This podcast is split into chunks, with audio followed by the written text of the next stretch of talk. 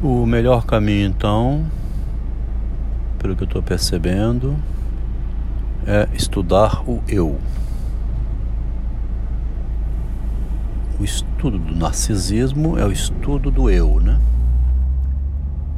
Como o eu se comporta. Na verdade, existem muitos testes psicológicos de, de avaliação, né? Quando a pessoa vai entrar na empresa, tem exames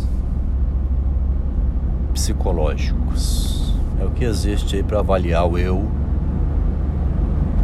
psicologicamente.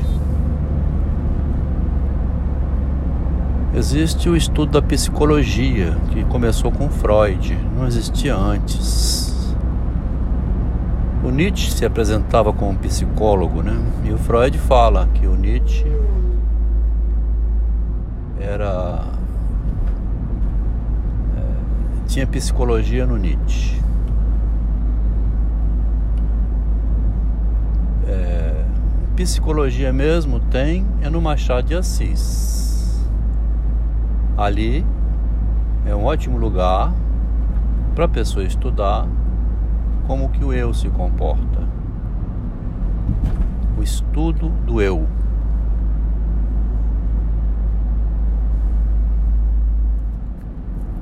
Vi hoje numa reportagemzinha rápida um youtuber estimulando contra a adoção de obra de Machado de Assis para adolescente, né, para ensino médio.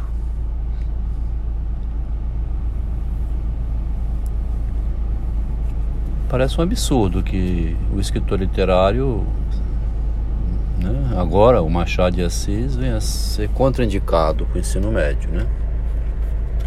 Tem gente defendendo que é contraindicado. Inclusive, a reportagem dizia que tinha dois escritores, um deles premiado. Como é que um escritor, ainda mais premiado, vai desaconselhar a leitura do Machado de Assis para o jovem, né? O Machado de Assis estaria fazendo a função que fez o Sócrates lá no início da filosofia, colocando o adolescente para questionar o discurso de autoridade e para saber como funciona a sociedade.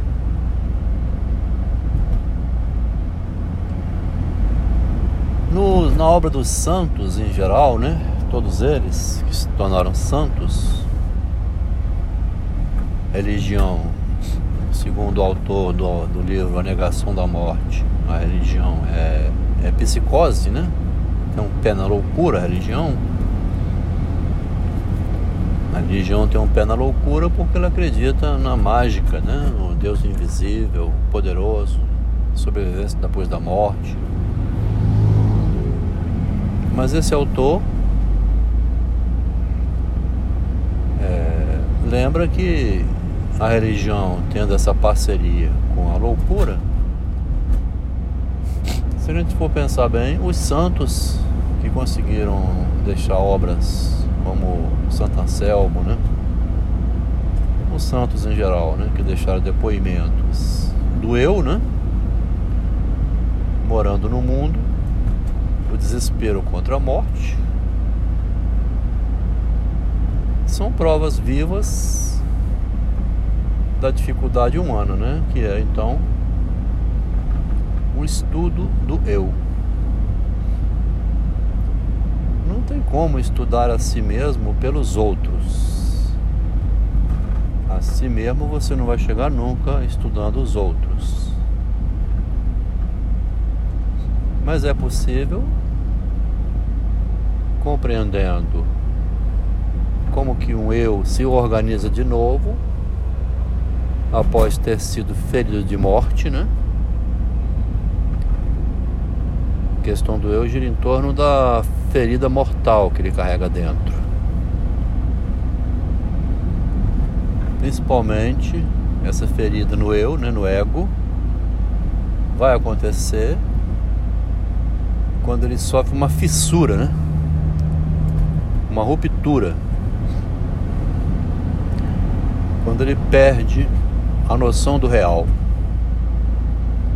Ele perde a noção da castração. A castração é o real. Sabe, conseguir lidar com a realidade, os limites da realidade. Os limites do real na realidade, né?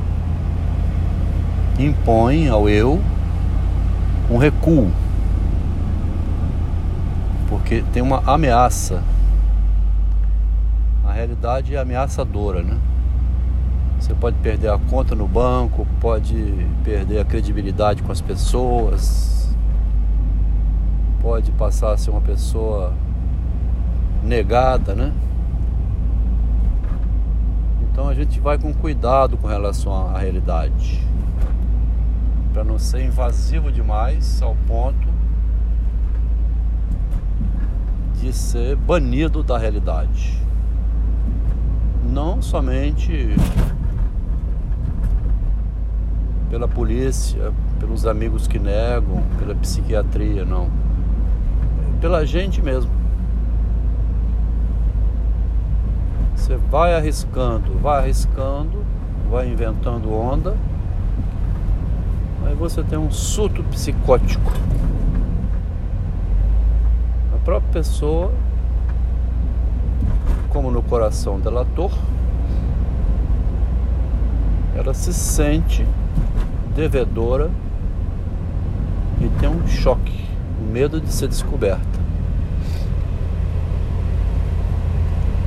A ansiedade da gente é o medo de ser descoberto. Quem sofre de ansiedade sofre do medo de ser descoberto. Mesmo que não tenha praticado crime, mesmo que não deva nada, é o medo de ser descoberto pela morte, por exemplo, ser encontrado por ela, né? Como diz a música do Raul Seixas, numa esquina, né? Numa taça de uísque. Esse corte definitivo que é a morte, que é ameaçadora do eu, né? A grande castração do eu é quando ele se depara com a morte e morre. Alguns os que enlouquecem, né? São esses que viram a morte, a morte do eu. De alguma maneira, o eu morreu no louco, né? Perdeu completamente a noção da realidade. E aquele que não volta mais fica um imprestável.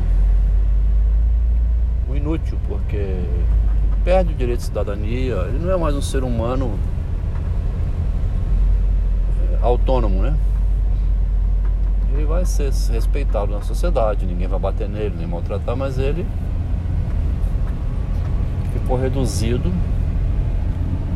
à, à loucura.